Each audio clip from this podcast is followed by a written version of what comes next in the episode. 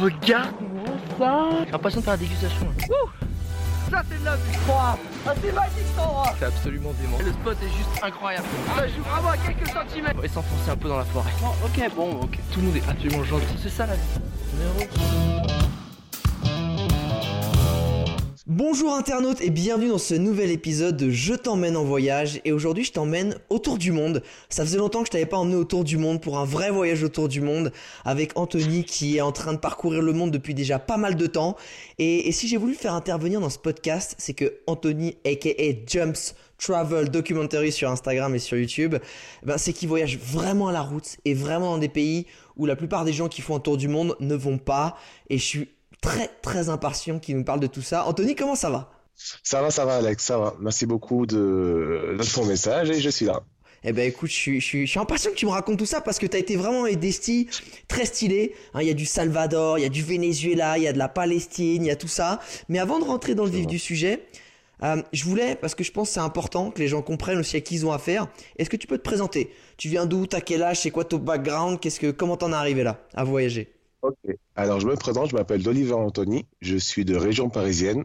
Ma mère est guadeloupéenne dans les Antilles françaises et mon père est togolais dans l'ouest de l'Afrique. Ouais. Ils se sont tous les deux rencontrés ben, en France et à l'âge de 20 ans, en 2013, octobre 2013, j'ai décidé de faire un premier voyage en Australie. Actuellement, j'ai 26 ans au mois de mai et j'ai visité environ 60-63 pays. Ah, ah, ça fait 6 ans que tu voyages. À partir du moment où t'es parti en working holiday, tu t'es dit, euh, ah, je vais peut-être pas rentrer en fait. Ça fait 6 ans que tu voyages et- en permanence. T'es rentré un petit peu quand même, rassure-moi. Je me suis fait déporter. Alors, j'ai pas vraiment envie de rentrer en France des fois, mais je me fais déporter. Alors, faut s'adapter parce que, que, dans le voyage, faut s'adapter à chaque situation. Alors, euh, voilà. Attends, attends, tu t'es fait déporter, c'est-à-dire déporter. Euh, genre, genre, on te ramène chez, en France parce qu'on veut plus de toi là où c'est ou dans- on te t'éjecte dans un autre pays ou? Ça m'est arrivé que des fois, j'arrive dans certains pays et qu'ils ne me laissent pas rentrer dans le pays et donc ils me déportent de là où je viens. Donc, des fois, c'était en France, des fois, c'était en Angleterre ou des fois, c'était dans le pays voisin. Et c'était quoi les pays où tu t'es pas fait accepter? Parce que t'avais pas de visa? T'es parti comme ça à l'arrache en visa? Hum, Singapour.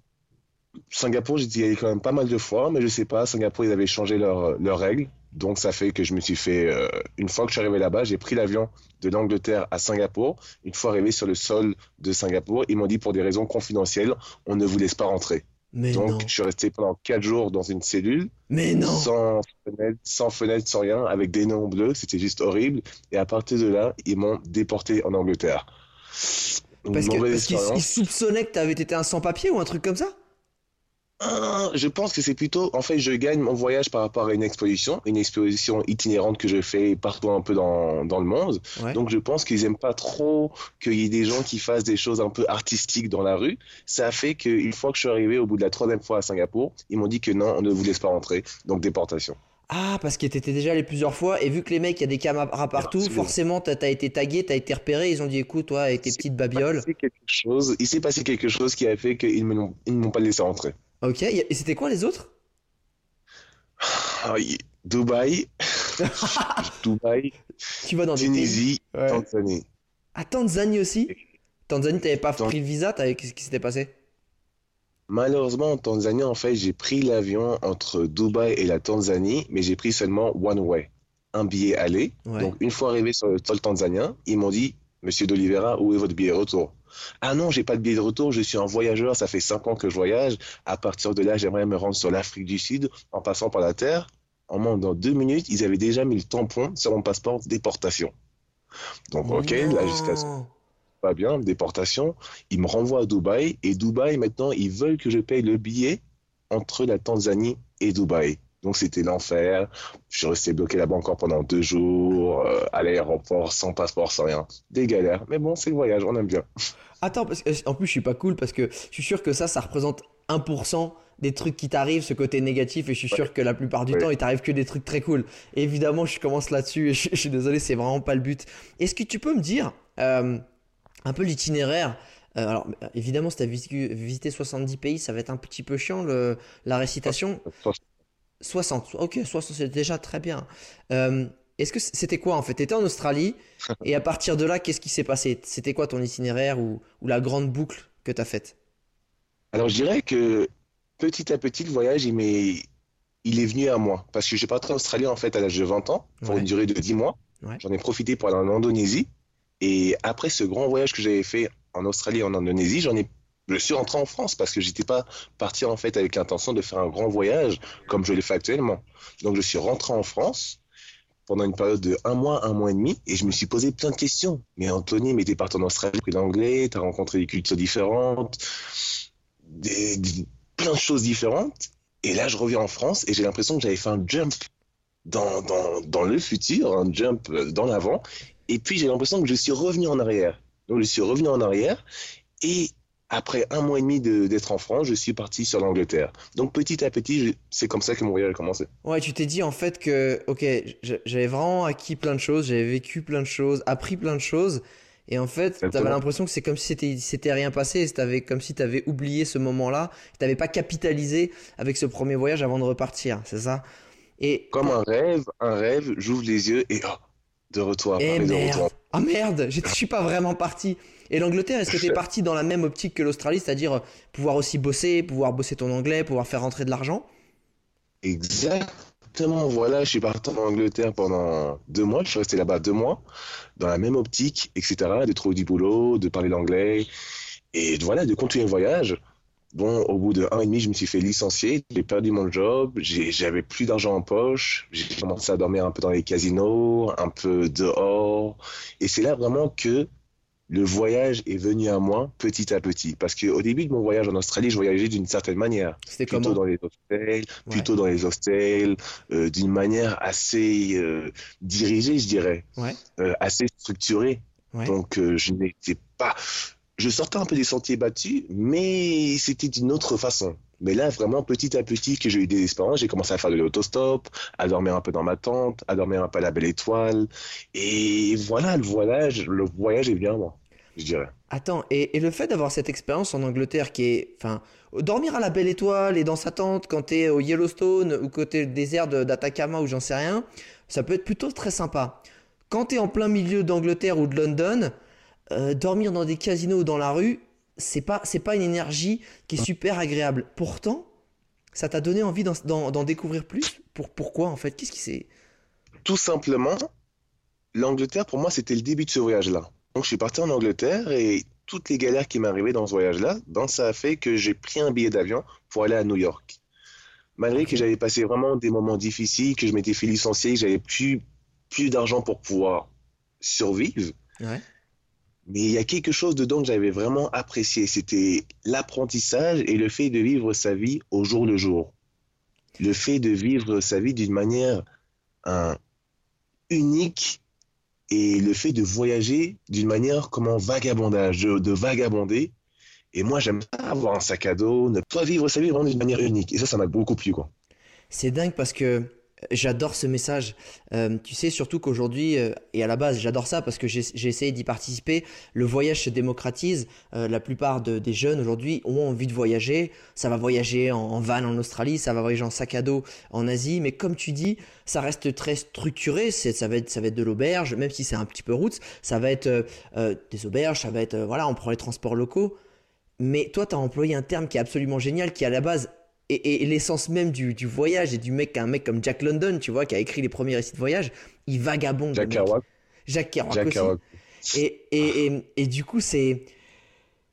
C'est vraiment ça, c'était vraiment euh, vagabonder. On n'est pas là pour visiter, on, on s'en fout en fait des belles choses, on est là pour juste vivre des moments et se laisser porter par la vie. Et comment tu t'es dit, je suis en Angleterre, t'as pas de thunes, et toi, donc t'es potentiellement un peu en galère, mais finalement tu t'es rentré dans le vagabondage, pourquoi tu vas à New York, qui est un endroit ultra cher, ultra compliqué avec les flics, qu'est-ce qui t'a amené là-bas? Et comment tu t'en es sorti d'ailleurs? L'aventure, l'aventure, cet aspect d'aller quelque part, de, de jumper vers l'inconnu et de ne pas savoir ce qui allait se passer. Donc, euh, j'étais comme un enfant, je suis toujours actuellement comme un enfant à chaque voyage où je vais, à chaque pays que je vais découvrir. Mais c'était vraiment de l'aventure et de partir dans un pays, les États-Unis, une grande puissance mondiale, et d'aller voyager là-bas. Et je sais qu'il y avait le Mexique à côté, je sais qu'il y avait le Canada et toute l'Amérique centrale. Donc, euh, voilà. Un soir, j'avais plus beaucoup d'argent, donc je suis parti dans les rues d'Angleterre avec mon MacBook, les dernières choses matérielles que j'avais, mon MacBook, mon appareil photo, dans les rues d'Angleterre et j'ai vendu, j'ai vendu mes biens. J'ai vendu mes biens, mais vraiment réduit, à un coût réduit, pour pouvoir m'acheter ce billet d'avion pour partir à New York City. Au lieu tout simplement de rentrer en France et de me dire, OK, je rentre en France, je me repose, je me suis fait licencier, j'ai dormi un peu dans la rue, je rentre en France et je vais me recalmer. Mais non, j'ai décidé de partir à l'aventure et de continuer ce voyage plus loin. T'as vendu ton ordi et ton appareil photo, souvent le, le seul bien précieux que les, les voyageurs ils ont, c'est ça Tu les as vendus Ou t'as vendu les autres choses? Ouais. Non, t'as vendu ça Non, j'ai vendu ces deux choses-là pour me faire un peu d'argent et pour payer le billet d'avion pour aller à New York. Ouah, faut avoir du courage, moi je trouve c'est vraiment, il faut vraiment avoir un détachement. Je, je suis admiratif. Alors, C'est que matériel. ouais, mais c'est génial en fait parce que souvent et surtout à, à l'ère d'aujourd'hui, les gens euh, ressentent le besoin d'avoir un ordinateur parce que ça les rattache au monde, d'avoir un, un, un appareil photo parce qu'ils peuvent poster un petit peu ce qu'ils font et, et, et avoir ce détachement là. Voilà, je trouve ça génial. Mais ça me, ça me répond pas. Comment t'as fait pour t'en sortir à New York sans une thune? Arrivé à New York, voilà, j'avais cette petite manière de travailler au black. Ouais. Donc m'organiser, je m'organisais dans mon voyage et je travaillais au black en tant que euh, kitchen hand, Ouais. cuisinier, plongeur, etc. Tous les petits boulots qui pouvaient me permettre de faire un peu d'argent. Ouais. Donc ma tactique, c'était de dormir l'étoile. À New York et tout, je dormais sur la station Greyhound. Greyhound. Ouais, ouais. Je dormais là-bas et j'essayais de chercher du travail. Donc voilà, en fait, mon, organisation, c'était tout simplement dormir à la belle étoile et de bosser un peu pour me faire des sous et pour pouvoir continuer l'aventure. Alors, deux questions. Est-ce que c'est facile de trouver du boulot au black à New York sur des petits boulots? Et deuxième question, est-ce que c'est pas dangereux Surtout les, les stations Greyhound, elles sont quand même réputées pour être un peu des coupes-gorges certaines? Donc, les- réponse, c'était comment ça s'est passé? Pour Je suis arrivé à New York, je suis resté à New York. Ouais, je suis resté à New York pendant 4 jours. Il faisait vraiment très froid. C'était décembre 2014. Oh. Il faisait vraiment très Et froid. tu veux dormir très, à la belle étoile à New York en décembre? Mais t'es un ouf, C'était Anthony. l'aventure. C'était l'aventure. C'était comme ça. Et après 4 jours, j'en pouvais plus. J'ai pris un billet de bus. Miami, Floride. Ah oui relax. Et je savais qu'à Miami, je pouvais dormir à la plage et que ça pouvait m'aider tout simplement pour, euh, pour la continuité de mon voyage. Et non, le Greenhouse et tout, mais c'est marrant. C'est cette année, c'est comme une comédie. C'est un film, un film d'action. Donc tu vois un peu de tout. Tu vois des Latinos, tu vois des Africains, tu vois un peu de tout. Et c'est marrant, quoi. Tu trouves un petit bon et tout, tout ça. Et la station de New York est super Il y a des policiers et tout, donc il n'y a pas de souci. Ah ok, ouais, en fait c'est ça. C'est qu'au moins t'étais dans un... Et, et vu que c'est une station de bus, bah t'es légitime de pouvoir dormir là parce que potentiellement tu dis que t'attends ton bus le lendemain, donc on peut pas te virer. Et en plus c'est sécurisé, c'est ça?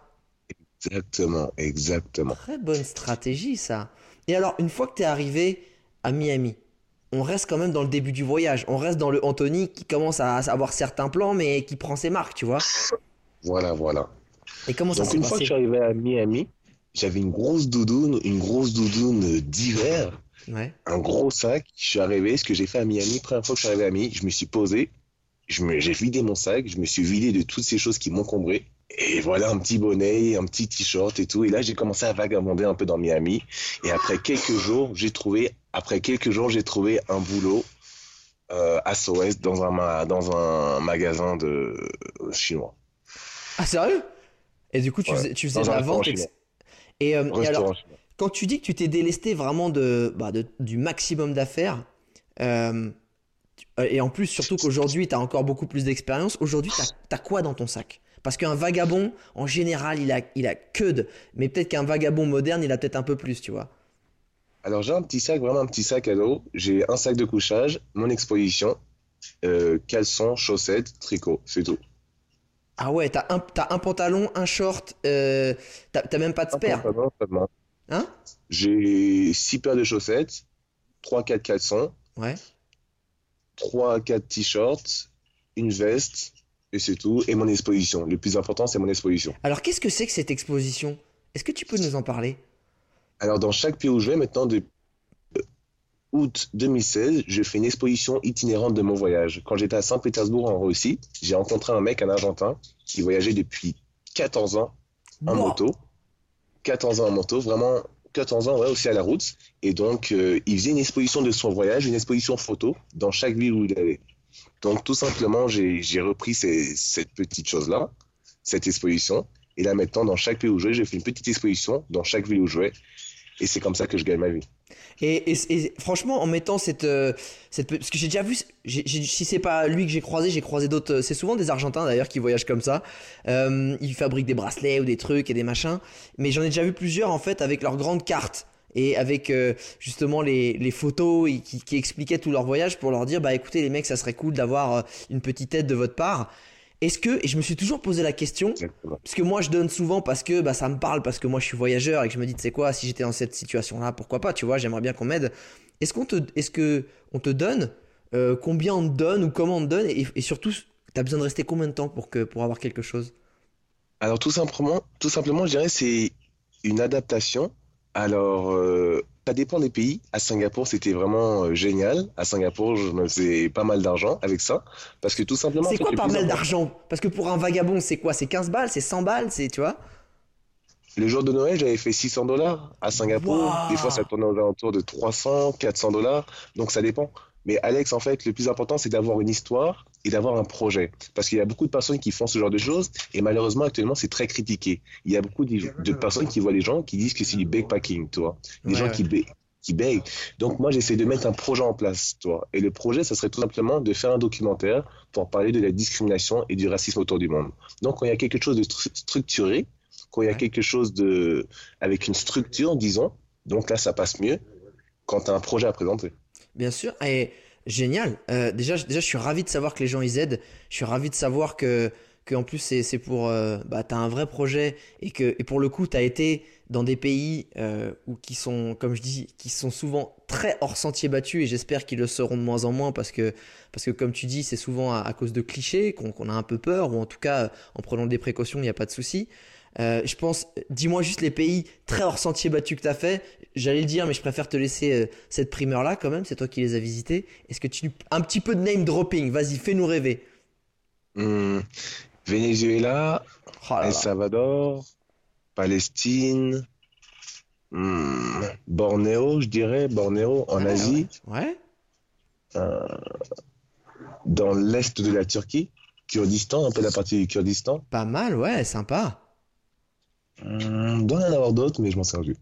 En même temps, avec 60, c'est un peu chiant, mais ça commence. Et alors, si on peut se focus un peu sur ces, euh, sur ces pays qui ont une réputation euh, très dangereuse et, euh, et très compliquée, comment comment t'as vécu Tiens, je prends le Venezuela, moi qui que d'ailleurs j'avais switché avec la Colombie à l'époque de mon tour du monde parce que je rencontrais plein de gens à qui il était arrivé vraiment des, des galères, des, voilà, importantes.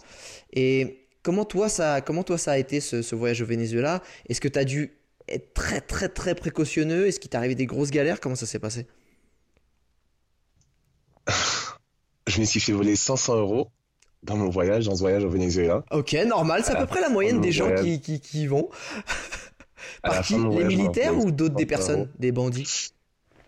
Euh, je voyageais avec quelqu'un, j'ai voyagé avec quelqu'un au, au Venezuela, et je pense que cette personne-là m'a a trompé ma confiance, je dirais. Oh, Ah, c'est même pas, tu t'es pas fait braquer comme on imagine souvent. C'est un autre voyageur qui t'a piqué dans tes réserves, dans ton sac, dans tes affaires. Exactement, exactement, Alex. Donc, le Venezuela, c'était un voyage quand même assez intéressant parce que il y a beaucoup de, de choses qu'on s'imagine du Venezuela, mais Ouais. une fois arrivé là-bas, c'est un voyage totalement différent. C'est vrai que les gens n'ont pas beaucoup de nourriture et c'est vrai qu'il y a certaines situations qui sont assez, assez tristes et qui sortent un peu hors du commun. Mais le Venezuela, c'était un pays aussi que j'ai beaucoup aimé. Mais euh, est-ce que justement, et ça c'est parce que parfois, malheureusement, il y a beaucoup de pays où ils n'ont pas toujours à manger, que la, situation est très difficile parce que des crises économiques, etc. Euh, c'est un pays qui est réputé pour être très violent. En tout cas, c'est toujours pareil, quand on dit très violent, c'est souvent des zones. Est-ce que toi, tu t'es senti en, en insécurité? Euh, Si ça a été le cas, où est-ce que tu t'es senti en insécurité? Ou est-ce qu'au contraire, tu t'es senti bien? Est-ce que euh, combien de temps t'es resté? Je pense qu'au Venezuela, c'est bien de voyager avec des personnes qui connaissent le pays parce que voyager tout seul, ça peut être assez particulier. Je pense qu'au Venezuela, on ne peut pas faire confiance à la police et aux militaires. Ces personnes qui sont censées nous protéger, Ah on ne peut pas leur faire confiance. Donc ça, c'est assez galère par rapport à ça, je dirais. Mais euh, ouais, quand tu parles espagnol, et petit à petit, ça va. C'est ça va. Genre et comment tu C'était quoi ta technique pour euh, aller rencontrer les locaux toi? Surtout dans des pays euh, très roots euh, où ils n'ont pas forcément l'habitude de tu vois de voir des voyageurs. Moi, je, suis- je suis naturel, je suis curieux, j'aime bien aller voir un peu tout ce qui se passe, j'aime bien rencontrer les gens. Et puis les gens, ils étaient assez aussi attirés par voir une personne qui n'était pas du pays. Donc ils pensaient que j'étais haïtien, mais Ah, non, donc je parlais un peu avec eux et tout. Et après, ben, ils étaient vraiment contents de savoir qu'il y a des personnes, malgré ce qui se passe dans leur pays, qui viennent quand même visiter le Venezuela. D'autres personnes étaient un peu moins, un peu moins chaleureux, mais d'autres personnes étaient vraiment très accueillantes. Génial. Est-ce que, est-ce que justement dans, dans ces six ans de voyage, euh, l'insécurité a représenté, et surtout, je dis ça par rapport à ta façon de voyager parce que tu vagabondes, donc tu vas vraiment dans des lieux euh, bah, qui sont pas touristiques, donc pas, entre guillemets pas protégés pour les voyageurs, etc. Est-ce que l'insécurité a été quelque chose de très anecdotique et finalement euh, très rare, ou est-ce qu'au contraire c'est quelque chose qui a été assez présent? L'insécurité fait partie de mon voyage et l'insécurité fait partie de certains pays et de certaines zones là où je vais. Mais je dirais que, en général, je pense avant de partir dans un voyage comme ça, on s'imagine pas mal de choses, on s'imagine beaucoup de choses, beaucoup de violence et beaucoup de, de kidnapping ou tout ce genre de choses-là. Mais finalement, une fois arrivé dans le pays, c'est une autre histoire. Les gens sont beaucoup plus accueillants et il y a beaucoup de stéréotypes qu'on s'imagine dans certains pays. Mais finalement, c'est autre chose. Et euh, justement, quand tu dis que ça fait partie de ton voyage, l'insécurité, parce que potentiellement, voilà, me- même à Paris, hein, dormir dehors, ça peut être très insécure, tu vois, euh, parce que voilà. Ouais. Est-ce que euh, quand tu, tu dormais où au Venezuela, tu dormais où au El Salvador, est-ce que tu t'offrais là pour le coup des petites auberges parce que c'était compliqué de dormir dehors, ou est-ce que tu t'essayais de trouver des, des lieux pareils pour vagabonder? Je m'adapte, je m'adapte, toujours je m'adapte. Donc des fois, il m'arrivait de dormir un peu à la Belle Étoile au Venezuela, mais principalement mon voyage était plutôt quadrifié avec euh, des hôtels qui n'étaient pas très chers, peut-être 2 dollars ou 3 dollars. Parce que là, Ouais. vraiment dormir au Venezuela un peu comme ça à l'arrache, dans cette situation-là, la vie ne tient vraiment qu'à un fil. Et là-bas, la, la vie ne tient vraiment à rien du tout. Donc il faut vraiment faire attention à certaines situations. Au El Salvador, j'ai rencontré l'habitant. Ah, cool. Parce que c'est ça que j'aimerais mettre en valeur, c'est de ce côté où tu vagabondes, mais t'es pas inconscient, tu cherches pas le danger. C'est pas ça que tu Non, cherches. non, non, non.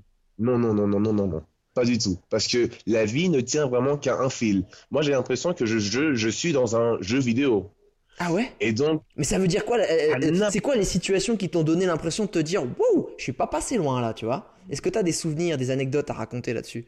quand j'étais en Turquie, dans l'est de la Turquie, je voyageais un peu dans la partie qui était au Kurdistan. Ouais.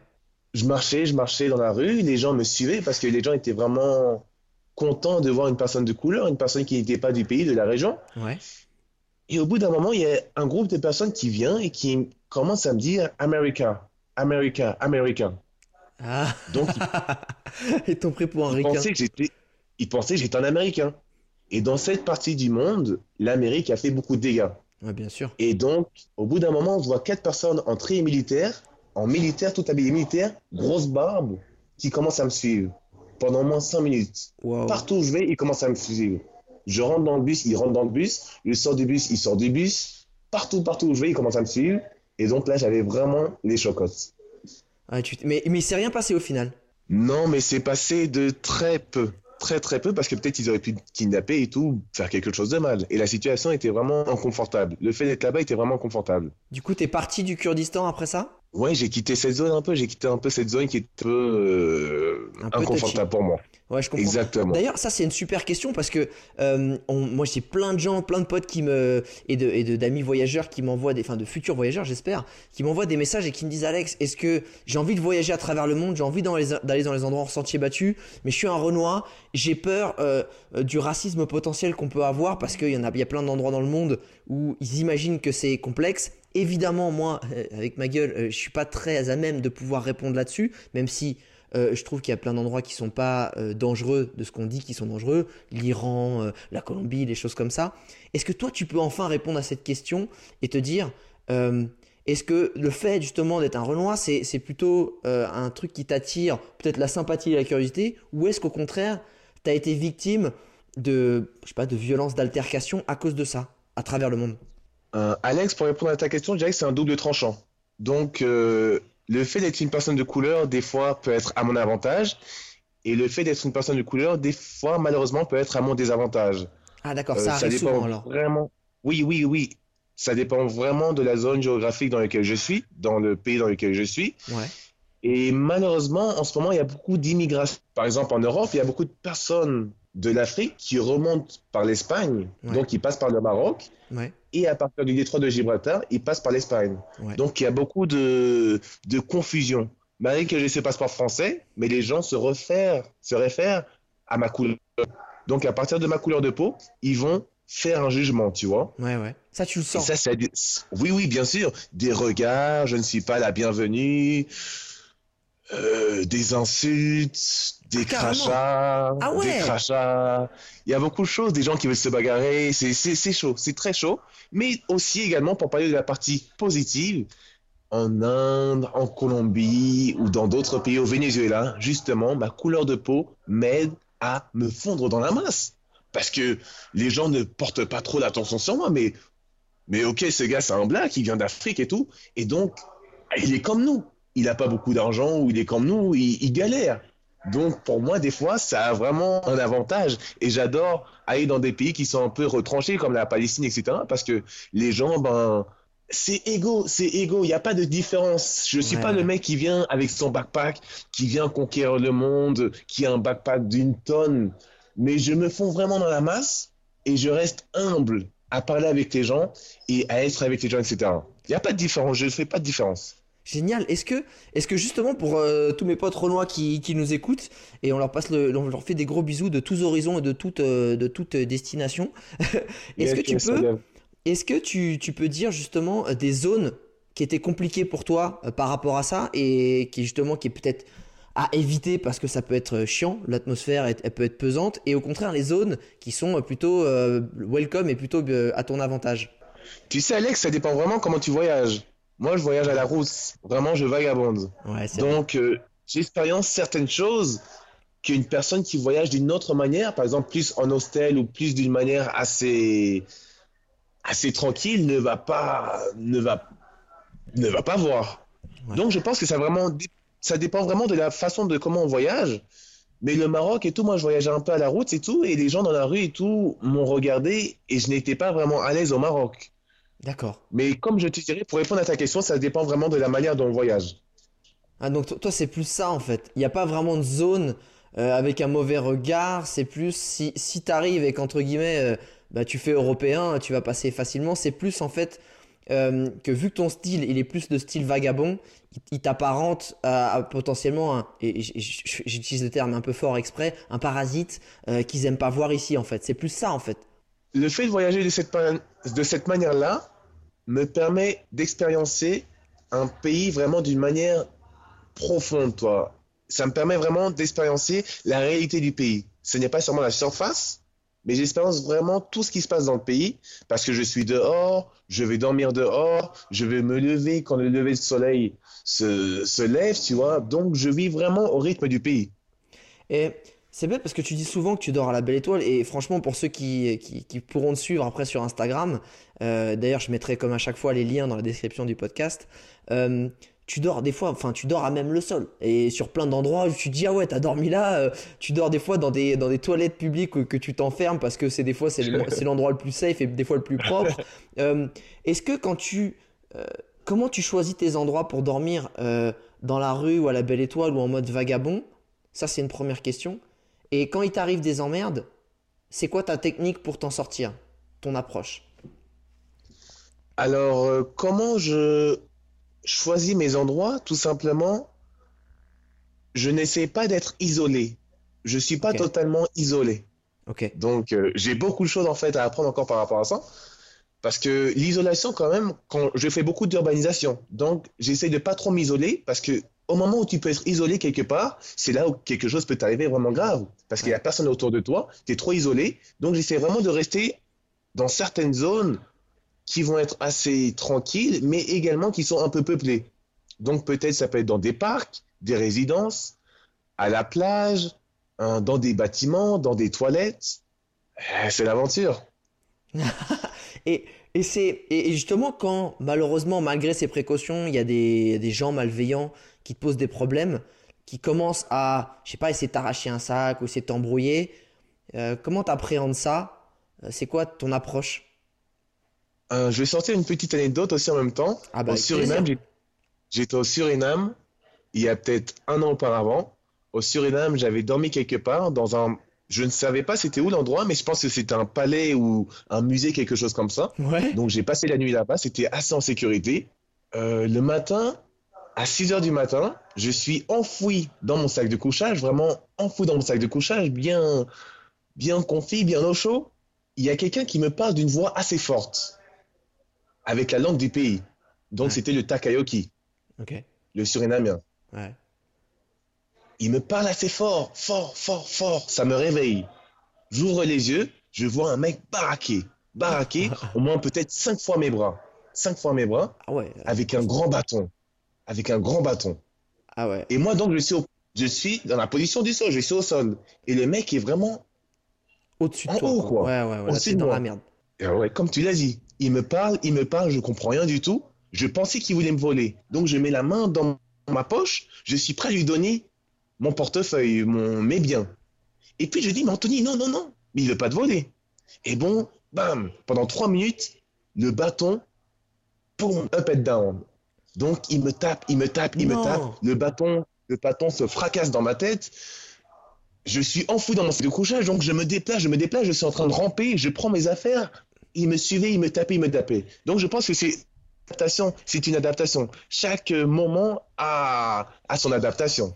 Ah ouais, là, tu Quand j'étais dans les toilettes, tu t'en es pas sorti chaud. en fait. Euh, moi, j'essayais de trouver une situation où tu sors. Là, tu t'es vraiment fait rouer de coups. Ruée de coups, et voilà, j'ai rampé, j'ai rampé, et j'ai dû courir. J'avais pas mes chaussures, j'étais là, j'ai dû courir, quoi, pour me- m'enfuir de cette situation-là. Mais je pense que c'est l'adaptation. Quand tu vois quelque chose qui est là, qui est pas louche, etc., faut s'adapter à savoir comment tu vas pouvoir sortir de cette situation-là. Quand j'étais dans les toilettes à San Francisco, je m'étais enfermé dans les toilettes et je vois quelqu'un donner des coups. Quelqu'un donner des coups dans la porte, comme s'il voulait défoncer la porte. Ouais, ouais. Donc, euh, moi, ce que j'ai fait pour ma safety, c'était de ne pas ouvrir la porte.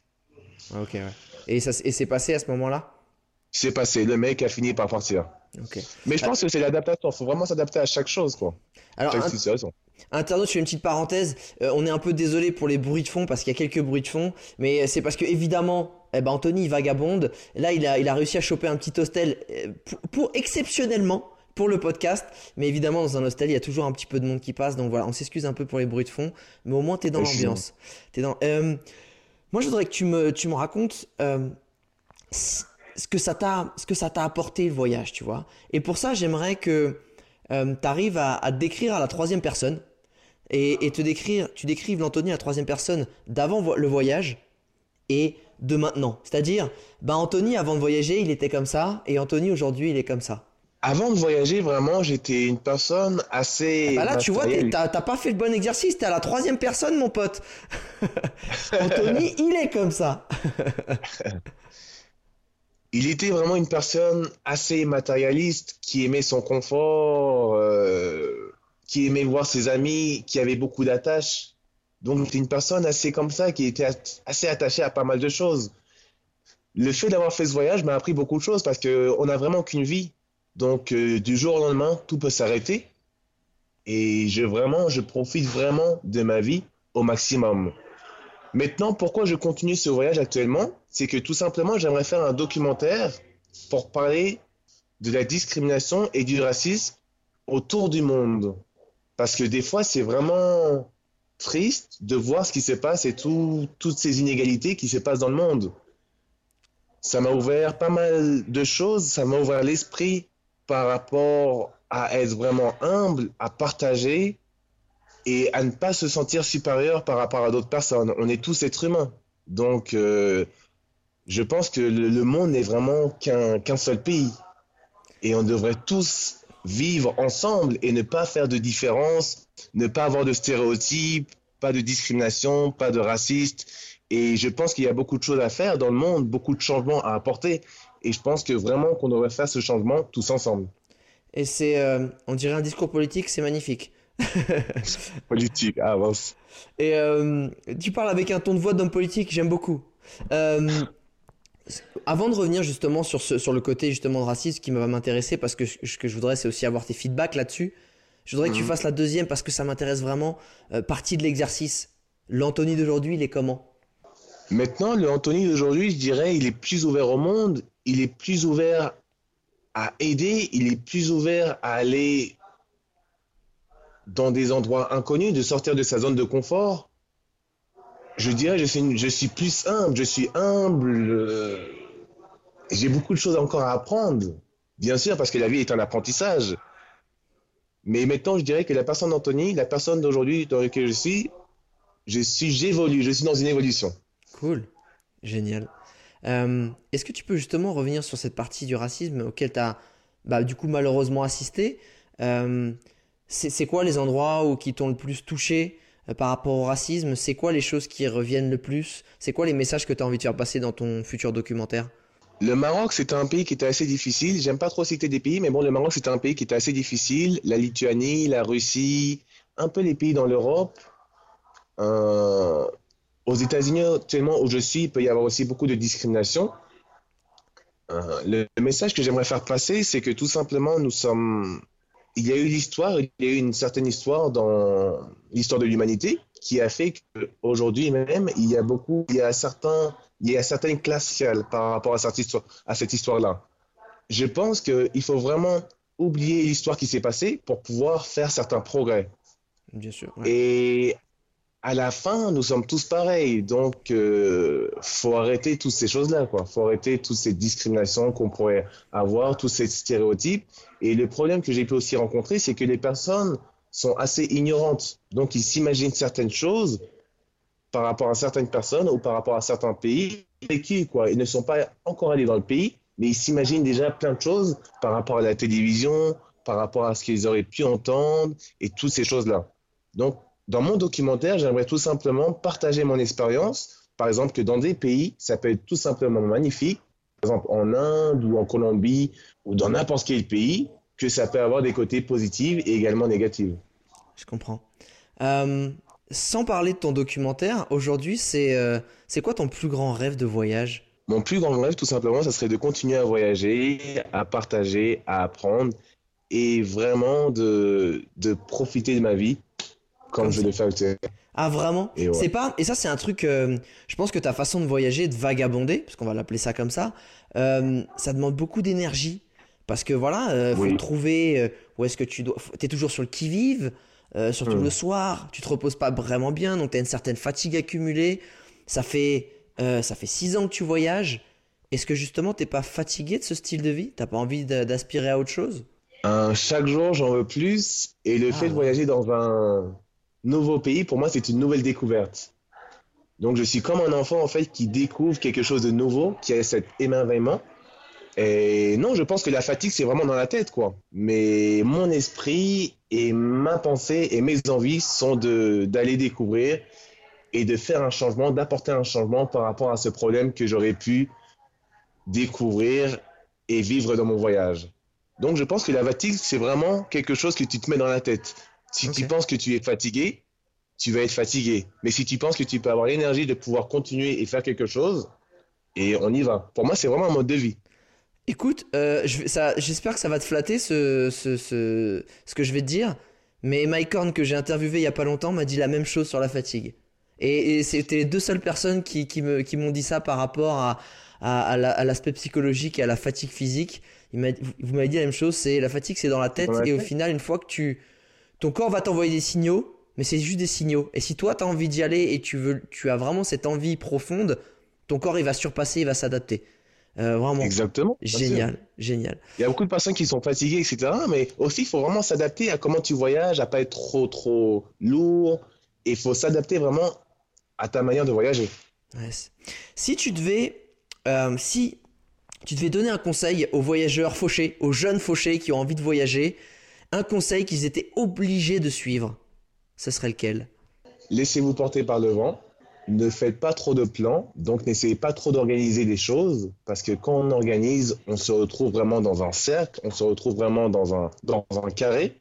Donc laissez-vous seulement porter par le vent. Et, et voilà, je dirais c'est ça.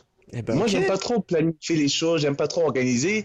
Faut organiser à certaines manières, à certaines façons, mais vraiment, faut vraiment, vraiment par le vent.